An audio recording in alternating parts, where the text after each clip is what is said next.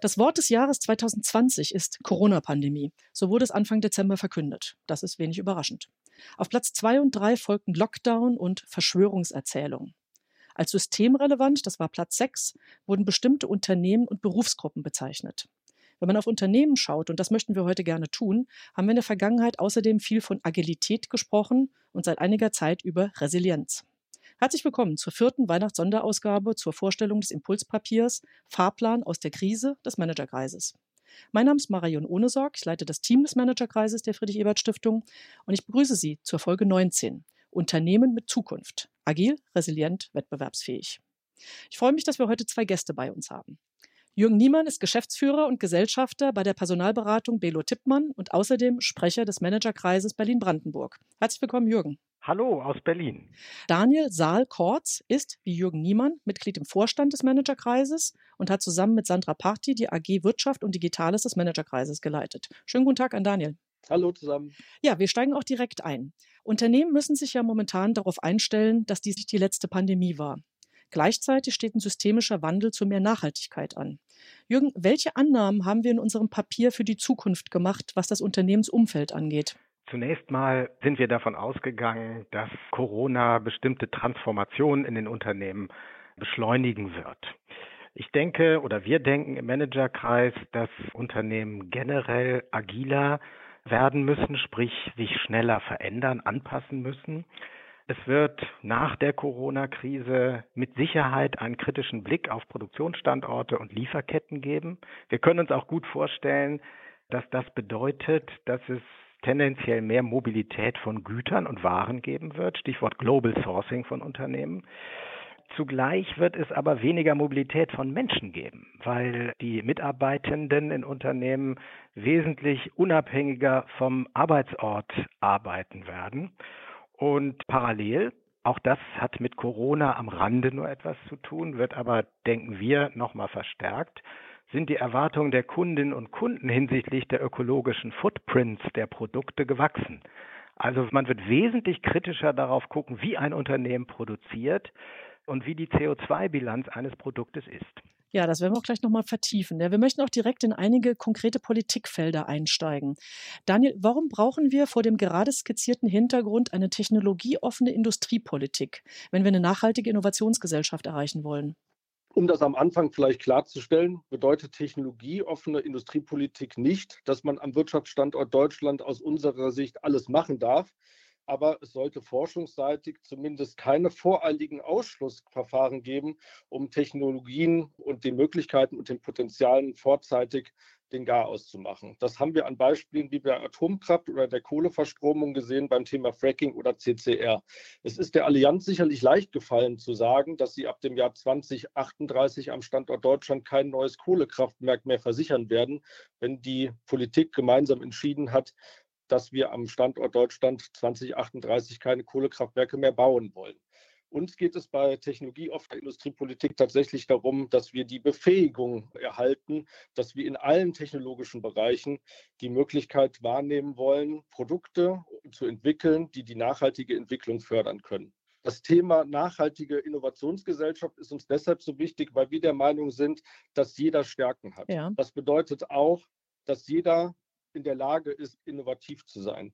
Wir haben mit dem Klimaschutzplan und dem Klimaschutzgesetz 2050 ganz klar darauf hingewiesen, dass es bestimmte Bereiche gibt, die man stärker fördert und wahrnehmen will und andere Bereiche gibt, die sicherlich in einem Grandfathering-Prozess zukünftig nicht mehr den größten Schwerpunkt in Deutschland spielen werden. Ja, okay, danke schön. Jetzt hier nochmal nachgefragt, welche weiteren Vorschläge, es gab ja noch ein paar darüber hinaus, waren der Managerkreis auch wichtig, um Unternehmen nachhaltig wettbewerbsfähig zu machen? Also es gab ja Stichwörter Richtung Kreislaufwirtschaft, Reallabore und andere.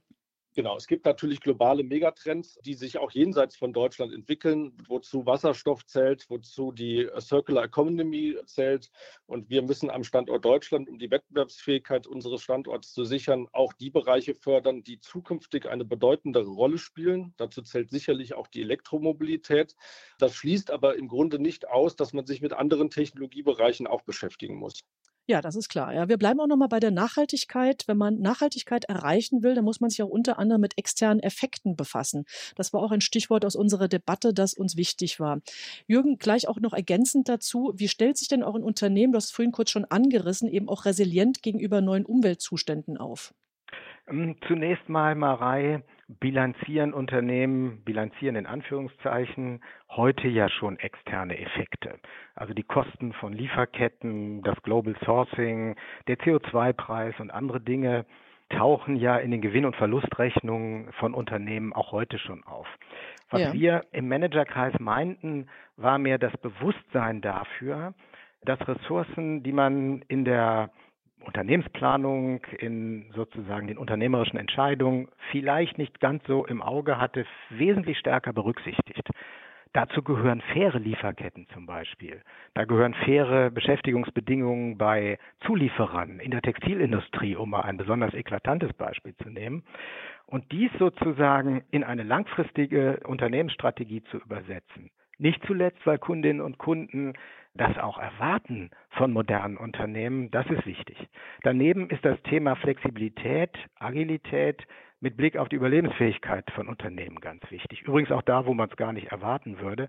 Wenn du erlaubst, dann bringe ich ein ganz kurzes Beispiel. Ja, gerne. Ich habe erstaunt gelesen, dass der neu gewählte Vorsitzende der Eisenbahn- und Verkehrsgewerkschaft vor einer Aufsichtsratssitzung gesagt hat, dass die Bahn nicht wieder in einen Zustand vor Corona kommen wird. Das Mobilitätsverhalten von Menschen wird ein ganz anderes sein. Da müssen wir uns darauf einstellen, so dass er die Bahn ermahnt hat, sich mehr in Richtung einer Mobilitätsplattform zu entwickeln. Mobilität für Güter und Menschen. Das zeigt so ein bisschen, es müssen mehrere Geschäftsmodelle nebeneinander existieren und Unternehmen müssen in der Lage sein, Wertschöpfungstiefen zu vergrößern und zu verringern. Klammer auf, immer mit Blick darauf, dass die Zulieferer faire Bedingungen sozusagen bei ihren Beschäftigten und beim Bezug ihrer Produkte ausweisen können. Ja, also das sind ja alles Beispiele dafür, die du genannt hast, dass sich neben Unternehmenskultur auch in Richtung Veränderungskultur bewegen muss. Mhm. Wir bewegen uns ja darüber hinaus auch im konkreten gesellschaftlichen Rahmen und darauf sollten mhm. wir sicher auch nochmal eingehen. Schon in unserem Szenarienprozess Created by Germany haben wir ja festgehalten, dass ein geordneter Dialog und ein stabiles demokratisches System grundlegend sind. Das haben wir. Aber wir haben ja auch gelernt in den letzten Monaten, dass das keine Selbstverständlichkeit ist. Jürgen, wir hatten dazu ja auch einen Podcast mit Birgit Wenzin. Es geht also um die Spaltung der Gesellschaft, aber auch um die, die momentan am meisten unter Druck geraten. Mhm. Also vorausgeschickt glauben wir im Managerkreis daran, dass offene, demokratische, liberale Gesellschaften diese Transformation, wie wir sie hier diskutieren, besser bewältigen als autoritäre. Ja. Aber wir glauben das. Davon ist es noch nicht gemacht, sozusagen. Es gibt Beispiele, wo durchaus autoritäre Systeme sehr erfolgreich sein können, ökonomisch sehr erfolgreich sein können. Worauf wir achten müssen, und das haben wir im Managerkreis mehr als einmal diskutiert, dass wir in der Transformation keine Verlierer produzieren, beziehungsweise immer wieder erklären, warum diese Transformation für uns, für unsere Unternehmen, für unsere Branchen notwendig ist. Vielleicht auch da ein kleines Beispiel oder kleines Beispiel Automobilindustrie.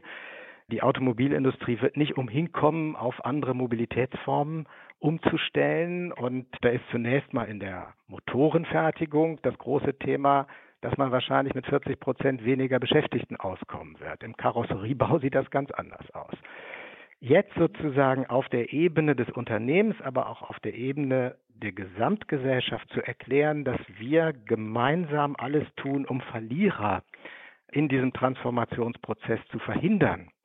Das ist die große Herausforderung. Komma aber, und das glaube ich, ist es in der Diskussion mit der Frau Wenzin auch deutlich geworden, wir müssen auch die demokratische, soziale, liberale Demokratie als Wert an sich viel, viel, viel stärker kommunizieren. Sie hat nicht nur dann einen Wert, wenn sie wirtschaftlich erfolgreich ist. Da können wir uns, glaube ich, ein ganz bisschen Beispiel an den Briten nehmen. Die gehen durch eine Krise nach der anderen, aber sie würden die Grundlagen ihrer Demokratie nie zur Disposition stellen. Ja, vielen Dank. Ja. Das sind wichtige Gedanken dazu. Und es gibt ja jetzt auch, du hast die Automobilindustrie erwähnt, aber es gibt natürlich auch noch Millionen Kleinstunternehmen. Klar. Es wurde viel über Kultur gesprochen, Handwerke, die auch alle eine Perspektive und eine Ermutigung brauchen. Ja, wenn ich da noch eine Sache ergänze, ja, bitte. da glaub, glauben wir übrigens auch im Managerkreis, dass die Corona-Politik sowohl des Bundes, aber auch, auch hier ganz konkret in Berlin, im Land Berlin, die richtige ist. Dass man jetzt große Anstrengungen unternimmt, dass diese sehr beschäftigungsintensiven Branchen mit teilweise ja mutigen Unternehmerinnen und Unternehmern nicht sozusagen über den Jordan gehen, sondern dass sie eine Perspektive für die Zeit nach Corona haben. Genau. Daniel, wenn wir jetzt den Bogen noch mal etwas breiter machen, wenn wir die Brücke schlagen zur Rolle Deutschlands in Europa und in der Welt. Wir hatten ja gerade auch in der AG Wirtschaft und Digitales mehrere spannende Online-Veranstaltungen zu innovativer Standortpolitik in Europa zum Beispiel im Vergleich mit dem Silicon Valley oder Shenzhen. Wie können Unternehmen in diesem systemischen Wettbewerb bestehen? Also welche Politik sollten Deutschland und Europa verfolgen? Also ich glaube, was wir in den letzten Jahren vor allem gelernt haben, was deutlich geworden ist, ist, dass Deutschland, Europa weder das Silicon Silicon Valley noch Shenzhen kopieren können. Wir brauchen also für uns einen eigenen, einen dritten Weg. Und dieser Weg muss die Souveränität Deutschlands und Europas im Mittelpunkt einschließen. Vielleicht geht das auch einmal auf die Kosten der USA oder auf China, was Technologiepartnerschaft angeht, um in Europa eigene Standards zu definieren, die wir dann wieder gemeinsam in die Welt tragen, was sicherlich einer der größten Errungenschaften ist des europäischen Binnenmarkts. Wenn man sich Innovationspolitik anguckt, gibt es grundsätzlich zwei Denkschulen, die irgendwie immer miteinander zusammenhängen. Weder das eine noch das andere ist, glaube ich, das Richtige, sondern irgendwas dazwischen. Die eine Denkschule ist dieses, was wir sehr stark, glaube ich, aus Deutschland können, dieses Gut Ding will Weile haben. Und die andere Denkschule ist, Not macht erfinderisch.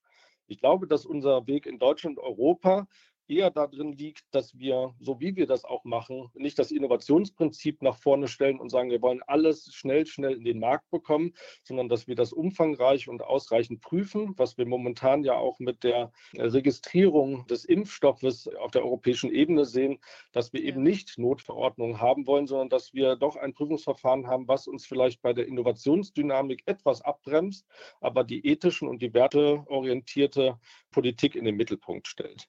Ich glaube, dass wir, was den Innovationsrahmen in Deutschland und Europa angeht, in den letzten Jahren sehr gut angekommen sind, was die Stärkung europäischer Wertschöpfung, aber auch was die Stärkung europäischer Regulierung für europäische Unternehmen angeht, weil wir mit verschiedenen Gesetzgebungsinitiativen, unter anderem auch zum digitalen Binnenmarkt, mittlerweile, glaube ich, auch auf politischer Ebene verstanden haben, dass wir als Europa ein ganz, ganz starker Markt sind und dass wir uns ja. nicht verstecken müssen vor anderen technologischen und innovativen Räumen, die es in der Welt gibt und dass wir durchaus uns auf uns konzentrieren können und dabei trotzdem erfolgreich sein können. Wir sind in Europa auf einem guten Weg.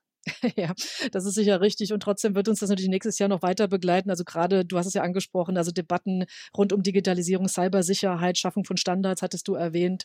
Da ist auch noch einiges zu tun. Ich weiß, das vielleicht noch abschließend, Daniel, dass dir die geostrategische Sicht auch besonders am Herzen liegt. Hier gibt es ja auch eine neue Ausgangslage durch die neue US-Administration mit Joe Biden und Kamala Harris.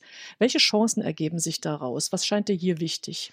Also die geopolitische Sicht der äh, letzten zwei Jahre, die ich auch beruflich begleiten durfte, ist, glaube ich, so, dass man erstmal sagen kann, die Welt verändert sich. Das ist vielleicht ein No-Brainer, aber der Wandel ist vielleicht das einzige Prinzip und die einzige Konstante, die wir in dieser Welt haben. Was sicherlich irgendwie neu ist, ist, dass die Dynamik und die Gleichzeitigkeit von technologischer, gesellschaftlicher, kultureller und geopolitischer Dimensionen uns manchmal ein bisschen überfordert und eine unglaubliche Geschwindigkeit aufgenommen haben. Das verstehe ich, aber die Welt nimmt auf uns keine Rücksicht. Deutschland und Europa hat ja eine große Verantwortung und die neue Administration in den USA gibt uns die Chance, nachdem wir vier Jahre uns eher etwas auseinander bewegt haben, trotz toller Initiativen wie zum Beispiel die Initiative Wunderbar Together, die versucht hat, das deutsch-amerikanische Verhältnis in kulturellen und gesellschaftlichen und wirtschaftlichen Räumen sichtbar zu machen gegen die Administration, die wir in den letzten vier Jahren erlebt haben. Dass wir uns in den nächsten vier Jahren aber auch mit der Administration von Joe Biden und Kamala Harris ehrlich machen müssen und Bereiche definieren müssen, wo wir strategisch zwar zusammenarbeiten wollen und dies aber auch umsetzen müssen, weil wir vor der Administration von Donald Trump unter Obama gesehen haben, dass zum Beispiel unsere Anstrengung, was ein gemeinsames Freihandelsabkommen angeht, wir es nicht geschafft haben, trotz der Nähe und der kulturellen und der Werteorientierung, die wir in der westlichen Partnerschaft und der transatlantischen Partnerschaft es gerade nicht geschafft haben, uns auf wirtschaftliche gemeinsame Standards zu einigen. Ich finde, dass wir da mit unserer Kommissionspräsidentin Ursula von der Leyen das Thema richtig gesetzt hat. Sie möchte eine geostrategische Europäische Union, eine Union, die die Verantwortung für ihre Werte in der Welt übernimmt und sich dafür auch einsetzt. Ja, vielen Dank. Das war nochmal ein Plädoyer für strategische Partnerschaften. Und Europa wird auch noch als Thema nächste Woche kommen. Ja, insofern vielen Dank an Jürgen Niemann, an Daniel Saal-Kortz für diese Einblicke und ihre Einschätzungen zu den Themen. Wir werden einige davon ganz sicher im Rahmen unserer wirtschaftspolitischen Dialoge im Jahr 2021 vertiefen. Für heute vielen Dank fürs Zuhören. Wir werden unsere Reihe zum Fahrplan aus der Krise des Managerkreises vor den Feiertagen noch mit einer Europafolge abschließen. Mit diesem Fokus auf Europa und dem European Green Deal haben wir unsere Reihe auch, also also die Managerkreis Impulse, im Mai 2020 begonnen. Und das erscheint uns insofern sehr passend als Jahresabschluss. Und es gibt ja auch Neuigkeiten aus Europa. Hören Sie insofern gerne wieder bei uns hinein. Bis dann und bleiben Sie gesund. Tschüss. Tschüss. Tschüss zusammen. Frohe Weihnachten an alle Zuhörenden. Und einen guten Rutsch.